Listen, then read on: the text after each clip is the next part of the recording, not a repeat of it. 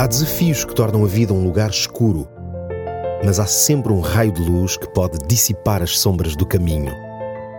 Descubra-o aqui. Luz na escuridão com Nuno Silva.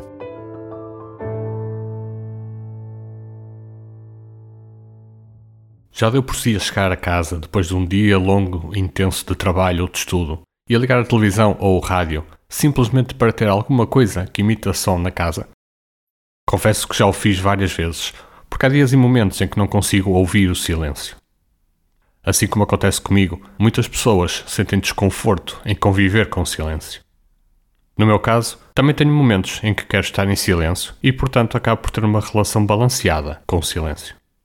No entanto, algumas pessoas passam a vida a fugir de qualquer momento em que possam estar em silêncio.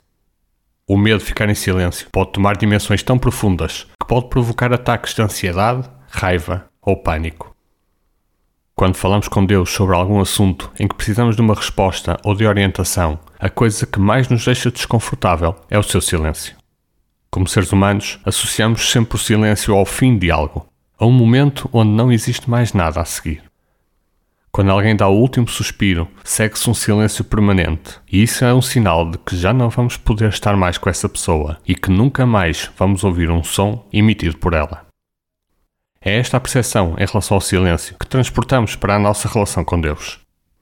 Achamos que quando Deus não fala é porque já não quer falar mais conosco e que a possibilidade de comunicação com Ele terminou definitivamente.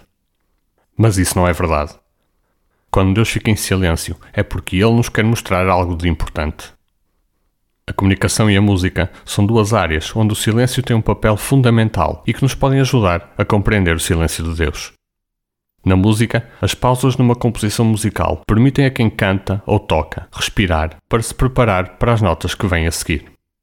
Quando Deus se remete ao silêncio, é porque talvez seja o momento de fazer também uma pausa para respirar parar para respirar da nossa vida frenética, que acaba por se refletir na nossa relação com Deus e na forma como lhe dirigimos os nossos pedidos e as nossas preocupações. Quando estamos perante momentos de silêncio, temos a oportunidade de repensar quem somos e como estamos. Na comunicação, o silêncio é uma das componentes mais importantes. Já imaginou como seria a comunicação sem pausas e sem momentos de silêncio? Uma das técnicas de comunicação é a utilização de pausas prolongadas para permitir que aquilo que acabou de ser dito seja destacado e assimilado mais profundamente por quem ouve. O silêncio prepara também a nossa atenção para o que vem a seguir e coloca-nos na expectativa de saber o que irá ser dito. O mesmo acontece com o silêncio de Deus. O silêncio de Deus pode ser a forma de Ele nos mostrar que devemos olhar com mais atenção para respostas anteriores. Ou então é a forma de Deus nos fazer compreender que é um momento certo e que quando esse momento chegar, a sua resposta será grandiosa e melhor do que aquela que poderíamos imaginar. No Salmo 13, Davi expressa a sua frustração pela ausência de respostas de Deus. Perante as suas inquietudes e ansiedades, Deus parecia estar ausente e em silêncio quando Davi se dirigia a ele em oração. Mas ainda assim, ele não perdia a confiança em Deus e a certeza da sua intervenção. Se pediu algo a Deus ou está à espera de alguma resposta dele, mas apenas encontra o seu silêncio, isso significa que deve estar atento a uma de duas coisas. A primeira é de que aquilo que Deus já lhe disse no passado pode ser relevante para aquilo que está a pedir no presente. A segunda é de que se Deus responder, essa resposta vai ser muito além daquilo que imaginou e no momento em que menos equacionou. Quer seja numa situação ou noutra, ou até em ambas, possa ter sempre a confiança que Davi expressou no final do Salmo 13 e que reporta não só ao passado, mas também ao futuro. Eu confio na tua misericórdia, o meu coração se alegra na tua salvação. Hei de cantar ao Senhor, porque tem sido muito o bem que Ele me tem feito.